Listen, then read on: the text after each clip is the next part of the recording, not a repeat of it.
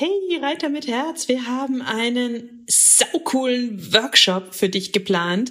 Wir geben dir eine geniale Sitzhilfe. Außerdem sagen wir dir, wie du die häufigsten Fehler in Schritt, Trab und Galopp vermeiden kannst, sodass du sofort danach besser reiten kannst. Und das Beste ist, er kostet exakt null Euro. Es gibt nur fünf Termine, also die jetzt schnell auf www.pferdeflüsterei.de slash Reitworkshop und melde dich ganz schnell an und such dir deinen Wunschtermin aus. Pferdeflüsterei to go, der Podcast für Pferdemenschen mit Herz. Heute mit Stallgeflüster. Einen wunderschönen guten Morgen. Ich nehme heute meinen ersten Podcast aus unserem neuen Zuhause auf. Ich blicke auf den Pferdestall von meinem Schreibtisch aus und kann es selber kaum fassen. Das ist ganz viel Glitzer und Glamour. Denn ähm, auf jeden Fall gehört zum Glitzer natürlich dazu, dass wir unsere Pferde ganz oft sehen, dass wir Zeit mit ihnen verbringen können. Ich darf jetzt besonders viel Zeit mit ihnen verbringen, wobei ich ehrlicherweise sagen muss, dass ich auch viel Zeit mit Versorgen verbringe. Und ich dachte mir, vielleicht findest du das ganz cool, wenn ich dich auf die ersten Tage mitnehme und äh, widme diese Folge mal dem Thema Hoflife. Neben mir ist auch der Hundewelpe der gerade ein wenig ungeduldig ist, weil er einem Podcast beiwohnen soll, statt äh, bespaßt und bespielt zu werden. Aber ich denke, das kriegen wir zusammen hin. Wir sind ja äh, vor wenigen Wochen umgezogen auf unseren eigenen Hof, die Pferde hinters Haus. Carrie und Ninja sind miteinander integriert worden. Und ähm, ja, es war schon sehr, sehr aufregend. Also wir haben die ersten Tage damit verbracht, gerade mal schnell aus einer, äh, einem großen, knapp 70 Quadratmeter großen Laufstall einen ähm, zwei 35 Quadratmeter große Boxen zu machen mit Trennung, einfach weil Carrie und Ninja sich ja noch nicht kannten und ich mir nicht sicher war, wie sie sich von Anfang an finden. Ähm, dann äh, ist Ninja gebracht worden und Carrie auch. Carrie ist abgeholt worden, Ninja ist aufgesammelt worden. Sie haben zusammen ein, wie soll ich sagen, ein paar Kilometer im Hänger verbracht und dann habe ich sie nebeneinander in die Boxen gepackt. Und es war eigentlich ganz cool, weil sie sich dadurch jederzeit beschnuppern konnten. Ich hatte ihnen natürlich Heu ganz viel gerichtet, ich hatte ihnen Wasser gerichtet, ich habe erstmal das genutzt, was da war. Das waren Stallmatten mit Einstreu, Holzeinstreu, Pellets. Das war okay für die ersten Tage. Und dann habe ich sie auch die ersten Tage nicht rausgelassen. Also zwei, drei Tage, bis das Quieken und das Rumsen, was von Anfang an wirklich schön dezent war, immer weniger und weniger und weniger wurde. Das war ganz, ganz großartig.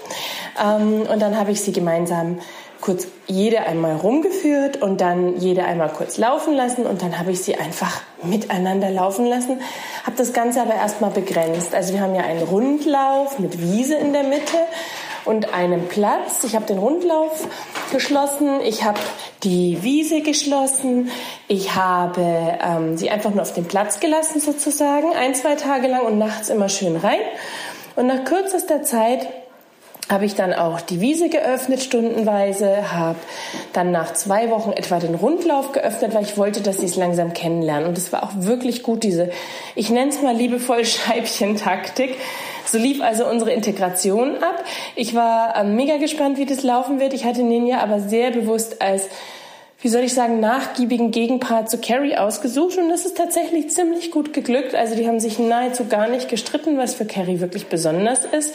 Sie haben sich sehr schnell miteinander arrangiert, sie sind miteinander angekommen, sie haben am zweiten Tag aus dem gleichen Bottich getrunken, sie haben ähm, sich das Fell gekrault, sie passen aufeinander auf. Also so richtig schönes kleines Duo-Herdenleben. Ich möchte nicht für immer nur zwei haben, muss aber noch überlegen, wie ich da weiter verfahre, ob ich mir einen Einsteller hole oder ob ich mir ein drittes Pferd hole. Das ist so eine Frage, die muss ich für mich noch klären. Und natürlich werden wir in den nächsten Monaten und Jahren nach und nach den Stall so ein bisschen anpassen, wie ich ihn gerne hätte. Das Coole ist halt, dass der Rundlauf befestigt ist dass ein Rundlauf vorhanden ist. Das heißt, ich kann so eine Art Mini-Paddock-Trail draus bauen mit der Zeit.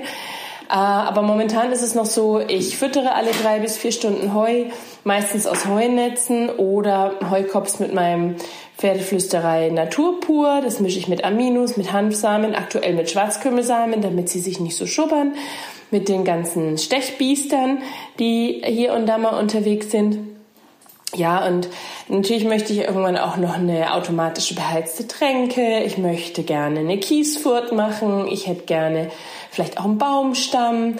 Also ich habe da noch viele Ideen. Ich hätte gerne Kräuterbar. Ich hätte gerne noch hier und da mehr versteckte Salzlecksteine. Also momentan mache ich so, es ist ein Unterstand auf der anderen Seite der Koppel und der Stall. Das heißt, ich mache das Futter abwechselnd in den Unterstand oder in den Stall, dass sie da schon mal laufen müssen. Ich habe am Unterstand die Salzlecksteine, nicht am Stall. Ähm, ich mache einmal pro Tag für eine Stunde die Wiese auf, dass sie ein bisschen Quality Graszeit haben. Und jetzt nach den ersten vier, fünf Wochen wo sie so langsam ankommen können, werde ich dann auch bei Carrie wieder mit der Bodenarbeit und mit dem Reiten anfangen und bei der Ninja überhaupt erstmal mit dem Fohlen ABC, weil sie ja komplett roh ist. Und das erste, als ich amtlich gemacht habe, ich habe den Boden getauscht gegen Waldbodeneinstreu. Ich habe lange überlegt, was es werden soll. Aber ich finde das super nachhaltig, total ökologisch und ganz ehrlich, es riecht immer schön nach Wald bei uns. Schon ein bisschen arbeitsintensiv, weil man es umgrubbern muss, weil man gucken muss, dass da die nassen Stellen schön rausgesammelt sind und trocknen können. Aber hey, im Vergleich zu Stroh oder Holzstreu jede Einstreu macht Arbeit, sie wird aber null gefressen. Sie ähm, sifft nicht, es riecht nie nach Ammoniak, es riecht immer schön nach Waldboden. Ich lieb's also total. Und wie sieht mein Tag aus? Ähm, wenn dich das interessiert, nehme ich dich noch mit. Ich stehe morgens so um sieben auf. Ich gehe zu den Pferden, ich fütter sie, ich misste das erste Mal. Ich bin so ein kleiner Nerd, ich mag es gern richtig ordentlich. Ähm, ich ähm, schaue, dass sie alles haben, Wasser. Dann alle drei, vier Stunden kriegen sie eine neue Portion Heu oder eben zum Beispiel ihr tägliches selbstgemachtes, ihren Mü Müsli-Mix, nenne ich es jetzt mal liebevoll, getreidefrei mit Sachen von uns, kann ich dir gerne in die Show Notes packen.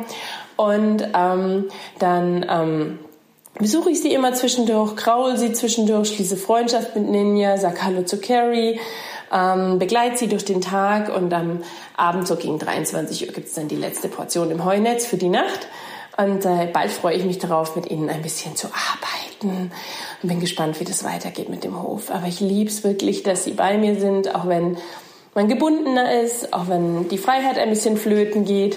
Es ist gleichzeitig so viel, was man dafür zurückbekommt, dass ich den Glitzer nicht mehr vermissen möchte, auch wenn es tatsächlich Arbeit ist, Aufwand macht, man viel organisieren muss. Ich muss mir jetzt Gedanken machen um Themen wie Weidepflege. Ich muss übrigens noch einen Hufpfleger finden. Ich habe schon jemanden, der mich ein bisschen unterstützen will, aber nur dahingehend, dass ich lerne, es selber zu machen. Und ich hätte schon eigentlich gerne jemanden, der das macht, weil Profi ist schon was Feines. Aber das kommt jetzt alles nach und nach und nach während der Hund gerade mein Tischlein beschnuppert und klackert. und ansonsten wünsche ich dir jetzt einen wunderschönen Tag, hab eine wunderschöne Woche.